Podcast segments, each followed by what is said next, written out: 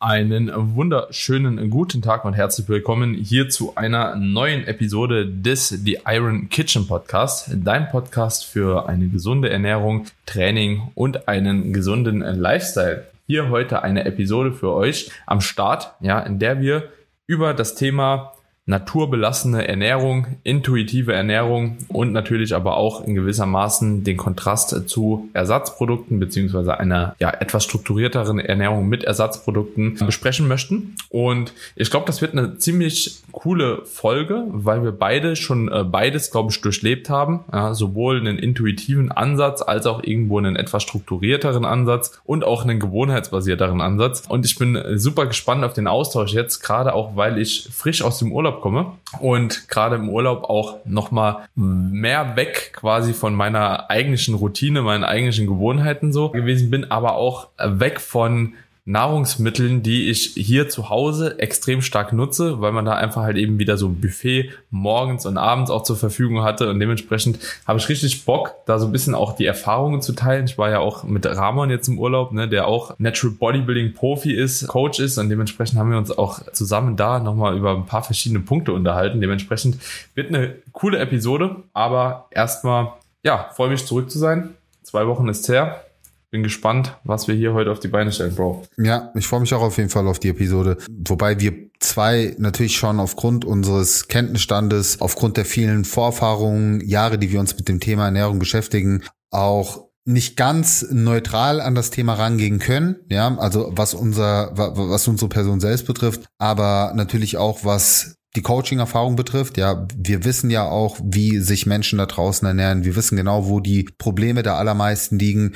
Und so sehr wir uns auch wünschen, dass eine rein intuitive Ernährung funktioniert, in der wir uns nur auf unser Hunger- und Sättigungsgefühl verlassen, so wissen wir, dass das so einfach leider nicht ist. Ja, das haben wir auch schon in vorigen Episoden immer wieder mathematisiert, ja, weil sich unser Umfeld, weil sich unsere Umwelt verändert hat und nun mal gewisse Dinge jetzt in unserem Alltag eine Rolle spielen oder immer wieder verfügbar sind, die es eben vor 100, 500, 1000 Jahren so nicht gab und dementsprechend auch unser Essverhalten extern beeinflussen. Ja, es sind nicht nur intrinsische Faktoren, die unser Essverhalten beeinflussen, sondern eben auch extrinsische Faktoren, die jetzt mit dazukommen, von denen wir wissen, dass sie nun mal einen Einfluss haben und auch da könnte man jetzt noch weitergehen und sagen, dass es auch heute belegt ist, dass es eine gewisse genetische Prädisposition gibt oder auch einen genetischen Faktor, der auch das Essverhalten mit beeinflusst, der das dem Personen, bei denen es eben der Fall ist, noch schwerer macht, sich rein intuitiv zu ernähren unter den aktuellen Bedingungen die wir haben. Ja, also dieser ständigen Verfügbarkeit von wirklich auch sehr, ja, schmackhaften Lebensmitteln. So das Thema Palatability steht ja auch immer wieder im Raum und gerade dieses Thema Schmackhaftigkeit ist ja auch etwas, was sich Lebensmittelhersteller zunutze machen, um uns eben zu einem gewissen Essverhalten auch quasi anzuerziehen. Und was da natürlich auch immer wieder im Raum steht, ist genau das, was du gesagt hast. Ne? Wie sieht es aus mit Ersatzstoffen? Wie sieht es aus mit Zuckeraustauschstoffen, was ja auch immer wieder in der Kritik steht? Jetzt kann man sagen, zu Recht, zu Unrecht, ja, ähm, auch teilweise mit Aussagen behaftet, wo man halt ganz klar sagen muss, naja, das ist halt wissenschaftlich widerlegt. Ja, sowas wie zum Beispiel, dass Zuckeraustauschstoffe den Insulinspiegel beeinflussen oder eine Insulinresistenz fördern, wo wir halt wissen, so, nee, ist halt wissenschaftlich widerlegt. Stimmt halt so nicht. Ja, dann stehen natürlich wieder andere Sachen im Raum wie, naja, Süßungsmittel suggerieren unserem Gehirn, dass da was Süßes kommt und deswegen entstehen da gleiche Effekte einfach nur aufgrund dieses Gefühls, wo man halt sagen muss, hm. Ja, stimmt das jetzt, stimmt das nicht, wie ist da die Datenlage? Und deswegen freue ich mich auch auf diesen Austausch und ja, würde einfach sagen, du darfst gerne mal einsteigen, wieso deine persönliche Erfahrung jetzt im Urlaub war, wenn wir schon bei dem Punkt sind. Hm. Also ich finde es sehr, sehr spannend. Ich habe auch gerade mit dem Thema intuitiven Ernährung mich nachdem ich auch super viele Podcasts jetzt drüber gehört habe, ja, ich höre auch manchmal einfach so ein bisschen Podcasts aus der Bubble heraus, ne, wo Leute halt eben oder Ernährungscoaches, Ernährungsberater, die jetzt nicht so deep im Sport, glaube ich, auch drin sind einfach, sondern das für so diese Allgemeinbevölkerung so ein bisschen nach außen tragen, habe ich teilweise gehört und ich sehe da immer sehr, sehr viele Probleme bei der intuitiven Ernährung. Ich finde den Ansatz immer sehr, sehr gut, extrem naturbelassen zu arbeiten, dahingehend auch wirklich Lebensmittel zu konsumieren, die die ja halt einfach ohne viel Komplexität, also so in dem Zuge, dass es jetzt vielleicht keine Fertigpizza ist, irgendwie mit 900 Sachen drauf, sondern einfach beispielsweise Kohlenhydratquelle, Fleischquelle beziehungsweise Proteinquelle, ja, und Gemüsequelle oder sowas oder halt eben auch in einem veganen oder vegetarischen Stil, finde ich natürlich an sich eigentlich eine ziemlich gute Sache. Gegenfrage. Aber, ja. Wo fängt denn an, wo fängt man an, über eine naturbelassene Ernährung zu sprechen und wo hört's auf? Ist jetzt ein, ist ja. jetzt ein Proteinpulver nicht mehr naturbelassen, weil es pulverisierte Milch ist? Punkt.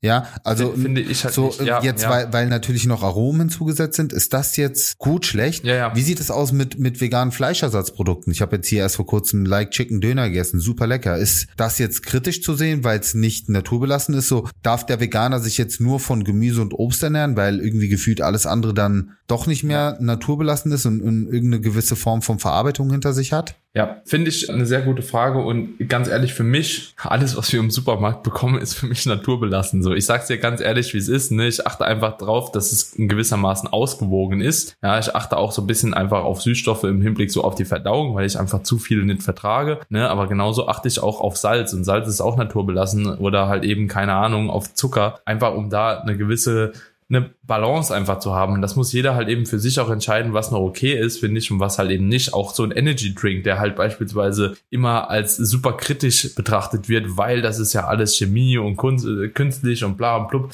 Ja, gut, so. Die Menge macht halt eben auch hier wieder das Gift halt, ne? Und ich glaube halt tatsächlich, dass eher das Koffein in höheren Mengen problematischer ist als der Energy Drink per se halt, ne? Aber ja, um nochmal darauf zurückzukommen, auf diese auf diesen intuitiven und naturbelassenen Ansatz, ich glaube, das funktioniert für die meisten Leute nicht. Also bin ich der Meinung, es funktioniert für die meisten Leute nicht, alleine aus dem Aspekt schon, weil Leute, die wirklich halt eben das auch so nach außen tragen, es sind meistens die Leute, die keine festen Pausenzeiten haben und sich das Ganze auch, ein bisschen mehr legen können, wie sie halt eben wollen. Also wenn man mal überlegt, okay, jemand ist im Schichtdienst, jemand hat einen normalen Alltag, nehmen wir einfach mal die Krankenschwester her oder halt eben einen Verkäufer oder keine Ahnung, normalen Angestellten, die haben halt eben Mittagspausen, Frühstückspausen, haben dann vielleicht nochmal die Möglichkeit, was Kleines zu snacken und essen dann abends halt vielleicht nochmal, ne? Da geht jetzt keiner hin und hat halt aber auch einfach jedes Mal, wenn er gerade halt mal ein bisschen Hunger verspürt, spürt, die Möglichkeit, was zu essen. Das ist schon mal so das erste große Problem, was ich überhaupt sehe. Weil, nehmen wir jetzt mal an, jemand halt eben sagt, okay, er hat morgens keinen Hunger, um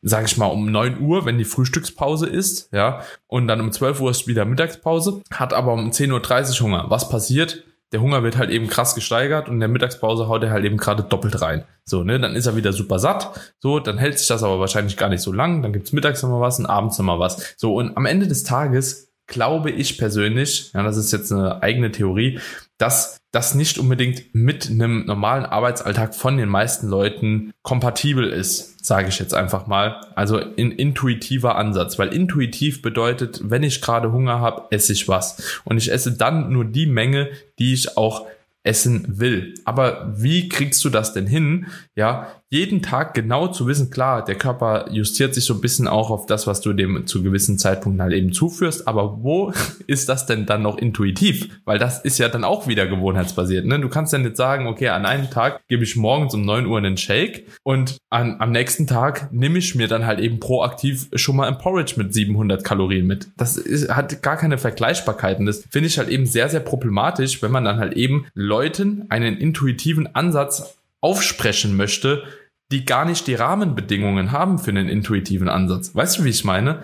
Deswegen bin ich da so weg von diesem, ja, du musst halt eben dann essen, was du Hunger hast und so. Und ja gut, wenn du halt eben auf Bali sitzt und dir halt eben jedes Mal halt eben deine Mahlzeit zubereiten kannst, ja, auch naturbelassen, jedes Mal kochen kannst, so weil du die Zeit und das Umfeld dafür hast. Go for it. Aber erzähl das doch nicht Leuten, die irgendwo gar nicht in der Situation sind, die darauf oder damit arbeiten können ohne eine Person jetzt eine Anspielung zu machen, aber es ist meistens halt eben genau aus dieser Bubble, so lebt den Online-Coaching-Lifestyle irgendwo im Ausland sitzend, weißt du, wie ich meine?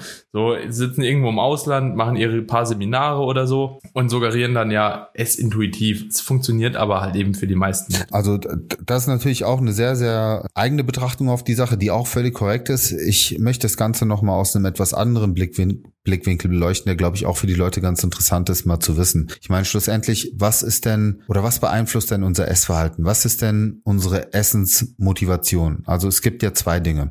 Es gibt ja einmal das Homeostatic Eating, wie es heißt. Also das ist quasi das Essen aus reinen Energiebedürfnissen, weil wir nun mal ne, einen gewissen Energiebedarf haben. Unser Körper ist ja auch auf Überleben ausgelegt, etc. Das heißt, allein deswegen sollten, müssen wir natürlich auch eine gewisse Menge an Essen zu uns nehmen. Jetzt gibt's aber noch eine zweite und in der heutigen Gesellschaft sehr, sehr starke Essensmotivation und das ist das lustvolle Essen. Ja, also das Hedonic Eating wird es, glaube ich, im Englischsprachigen genannt. Und gerade das ist in der heutigen Zeit so stark ausgeprägt und mitunter auch durch externe Faktoren mit beeinflusst, dass wir uns gar nicht mehr diesen rein intuitiven Essverhalten, dass wir uns da gar nicht mehr wirklich drauf verlassen können. Weil, wie gesagt, unser Gehirn weiß doch, was schmackhaft ist. Unser Gehirn weiß, was uns Energie liefert. Unser Gehirn steuert auch zu einem sehr, sehr großen Teil, was wir essen. Unsere Gefühle steuern zu einem sehr großen Teil, was wir essen. Und eines der besten und auch am besten nachvollziehbaren Beispiele, die ich euch hier mitgeben möchte, ist Stress. Stress essen. Jetzt überlegt doch mal, vor 500 Jahren, ich sage jetzt einfach mal eine Jahreszahl,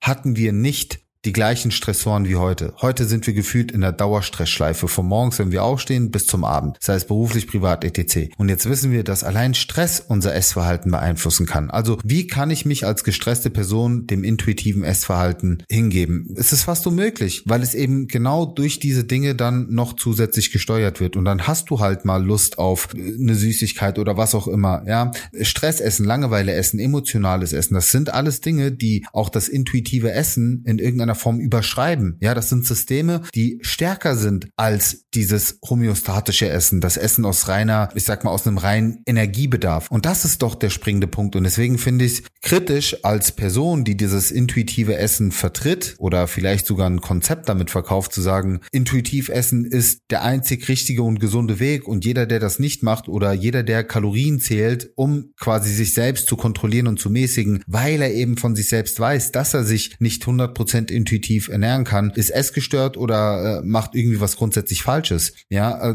sehe ich sehe ich einfach nicht so und kann ich auch anekdotisch so bestätigen, dass das wird so nicht funktionieren und das ist eine ganz individuelle Geschichte. Heißt das, dass es nicht grundsätzlich geht? Nein, das geht. Ja, es gibt sicherlich Menschen, die sich rein intuitiv ernähren können und so weiter, aber da stelle ich auch mal in Frage, ob diese Menschen dann auch zum Beispiel sich nach den neueren Ernährungsrichtlinien ernähren, ja, essen die genug Protein, essen die gute Fette, achten die auf die Lebensmittelauswahl oder essen die wirklich nur nach Hunger und Sättigung, weil nur nach Hunger und Sättigung essen heißt ja nicht, dass du alle deine Nährstoffbedürfnisse abdeckst. Mhm. Verstehst du, was ich meine? Und ich spreche jetzt ja. hier nicht nur über Makronährstoffe, sondern auch über Mikronährstoffe. Also, warum ist denn mehr Kontrolle über seine Ernährung gleich etwas Schlechtes? sei es in Form von Kalorienzählen oder sei es in Form von einer bewussteren Lebensmittelauswahl. Weil wenn wir jetzt auch mal nach dem rein intuitiven Essen gehen, dann würde das ja auch bedeuten, dass wir quasi intuitiv das essen, worauf wir jetzt gerade Lust haben. Machen wir das dann aber in dem Moment? Also haben wir dann in dem Moment auch wirklich dafür Sorge getragen, dass wir uns makro- und mikronährstoffgerecht, dass wir uns gesund, ausgewogen ernähren? Stelle ich auch mal in den Raum. Also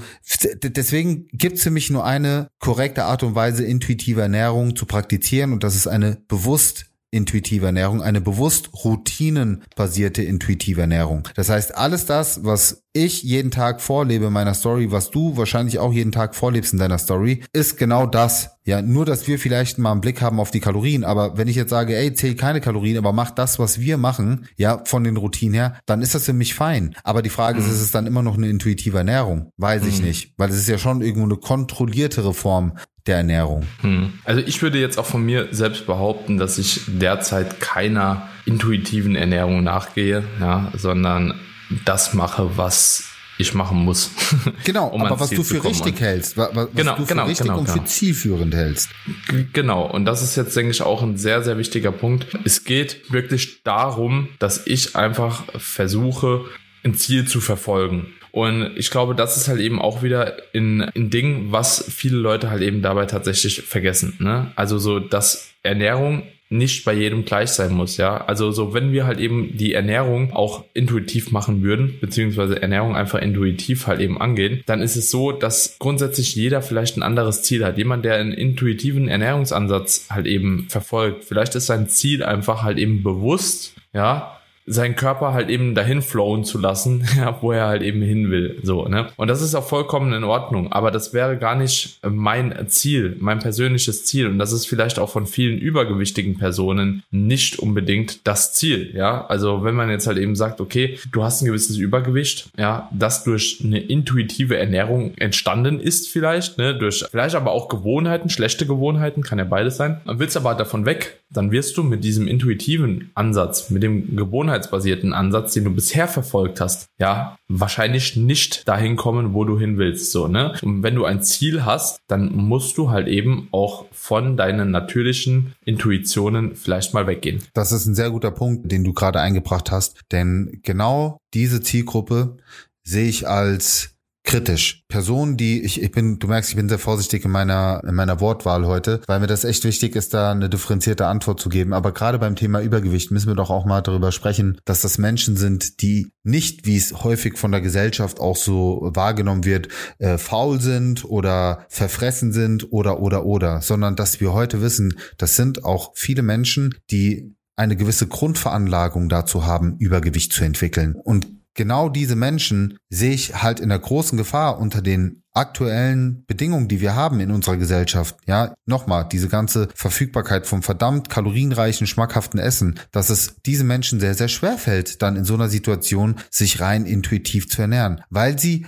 nicht mehr Herr ihrer Sinne sind, um es jetzt mal ganz einfach dazu darzustellen, sondern dass sie dann auch irgendwo triebgesteuert sind und gerade für diese Menschen ist es doch fatal zu sagen, naja, dann ernähr dich weiter intuitiv, weil genau wie du es gesagt hast, sie sind ja nicht ohne Grund in dieser Situation, ja, weil eben genau das irgendwo auch das Grund zu diesem Problem geführt hat. Und warum nicht diese Menschen an die Hand nehmen? Warum nicht diese Menschen erstmal mit vielleicht auch tatsächlich mit einem Kalorienzählen vertraut machen, um ein gewisses Bewusstsein zu wecken? Warum nicht diese Menschen an die Hand nehmen und Routinen zeigen, die diesen Menschen dabei helfen, den Alltag besser zu bewältigen? Warum diesen Menschen nicht Alternativen an die Hand geben? zum Beispiel zuckerfreie Alternativen, kalorienreduzierte Alternativen, wo sie sagen, hey, ich kann weiter meinen Gelüsten nachkommen, meinen Bedürfnissen nachkommen, aber eben ohne diese ganzen unnötigen Extrakalorien, ohne weiter Zucker zuzuführen, ohne weiter meinen prädiabetischen Zustand äh, zu verschlimmern o oder im Gegenzug mein mein also mein Langzeitblutzucker zu verbessern, mein Gewicht zu reduzieren, dadurch die ganzen metabolischen Parameter ähm, zu verbessern. Das ist doch der eigentliche Punkt. Es geht doch schlussendlich darum, diesen Menschen dann eben genau darüber zu helfen und dass man sich dann als Person schlecht fühlen muss, weil ein irgendjemand erzählt, dass intuitive Ernährung nur das einzig wahre ist und alles andere verkehrt ist oder dass man dann vielleicht sogar krank ist, weil man sich nicht intuitiv ernähren kann, gibt das nicht den Leuten ein viel schlechteres Gefühl? Mhm, ja, Verstehst du, was ich ja, meine? Ja, wir haben heutzutage so viele Möglichkeiten. Wir haben heutzutage das Wissen, was wir vor vielen, vielen Jahren nicht hatten. Warum machen wir uns denn dieses Wissen nicht zunutze? Vor allen Dingen, wenn wir wissen, dass es Stand heute nicht mit Risiken in, im eigentlichen Sinne verbunden ist. Ja, oder das, was man eben ganz häufig häufig hört, kursiert, wie zum Beispiel das Thema Insulinresistenz oder oder oder in, in Zusammenhang mit äh, Zuckeraustauschstoffen oder dass es gar gefährlich sei bei Kindern oder dass es Krebs verursachen würde, dass diese Angst geschürt wird, hm. dass man diese ja. Angst nimmt, dass man aufklärt und den Menschen zeigt, hey, guck mal, es gibt diese Alternativen, aber nutze diese auch bewusst. Ich sag's selbst hier, ich meine, ich nutze sie selbst, ich empfehle sie selbst, ich lebe davon genauso wie du auch von solchen Produkten lebst, aber trotzdem, also kann ich jetzt für mich sprechen, ich äh, sag trotzdem immer, auch damit damit bewusst umgehen. Hm. Ja, ich denke tatsächlich, dass das halt auch ein ganz guter Übergang zu den nächsten Themen ist. So, was halt Nahrungsergänzungsmittel oder halt eben auch Ersatzprodukte ist, sei es jetzt halt eben in Fleischersatzprodukt, ja, wie Like Meat oder whatever. Oder jetzt einfach halt beispielsweise auch in Skier oder auch ein Eiweißpulver oder sowas, ne? Es ist halt so viel einfacher, mit solchen Produkten ans Ziel zu kommen, ja, wie einfach dauerhaft stumpf Fleisch, Brokkoli, Chicken, beziehungsweise Chicken, Brokkoli, Reis. So, das ist halt einfach wirklich so eine stumpfe Ernährung. Das kann man mal machen, das ist auch okay, aber das wird die Adherenz halt eben wirklich sehr, sehr stark senken. Ja, also es gibt so diese paar Hardcore-Leute, die ein Leben lang nichts anderes wollen. Ja, die sind aber auch dafür gemacht, die haben aber auch mental ein ganz anderes Mindset und eine ganz andere Intention hinten dran, als Leute, die beispielsweise einfach nur abnehmen möchten. Und da würde ich halt eben auch sagen, es ist definitiv valide, da mit solchen Produkten zu arbeiten, um einfach die Diätadherenz zu steigern. Einfach mal ein Beispiel von mir, ja, wie ich mich früher ernährt habe. Magerquark, Beeren, keine Ahnung, eine Mahlzeit dreimal Reishähnchen Brokkoli und einmal eine Mahlzeit, keine Ahnung, Porridge oder sowas. Ja, habe ich mich damit gut gefühlt? Nee, hat's geschmeckt? Geht so. Ja, wie mache ich es heute? Dreimal am Tag ein Whey-Feeding, ja, und einmal am Tag esse ich was Richtiges. Also was Richtiges meine ich mit wirklich, keine Ahnung, Proteinquelle, Carbquelle und auch in gewissermaßen Obst und Gemüse beziehungsweise Gemüse da drin. Und über den Tag gibt's bei mir tatsächlich morgens einmal ein Whey, mittags gibt's aktuell einmal Vegan Protein im Porridge und einmal gibt's halt eben noch so eine Evonade, also so ein Clear Whey halt eben dazu. Und so strukturiere ich meine Diät. So ist das jetzt halt eben verkehrt, nur weil das halt künstlich ist. Keine Ahnung, dann würde ich halt wahrscheinlich anders aussehen. Ne? Und ich mache das nicht, weil ich gesponsert bin, sondern weil es einfach der einfachste Weg ist. Und das ist halt eben sehr, sehr wichtig, dass man das das halt eben versteht und das jetzt unter diesen ganzen aktuellen Themenpunkten, das halt eben auch nicht vergessen geht. Ja, so klar ist es in gewissermaßen immer für einen Supplement-Hersteller ja easy, sowas halt eben zu bewerten. Aber man muss sich halt eben auch daran erinnern, was hat man denn vorher gemacht? Ja, und wir sind jetzt so lange schon drin, dass es auch ein Vorher gab. Und auch vorher gab es eine Zeit, wo ich Proteinpulver oder in der ich Proteinpulver konsumiert habe. Es gab eine Zeit, in der ich auch Magerquark pur gegessen habe. Und wenn ich mir das aussuchen kann, was ich mache, ob ich jetzt einen Magerquark mit einem Geschmackspulver esse oder ob ich den pur esse, ja, bei Gott, ich würde immer zum Geschmackspulver greifen. Immer.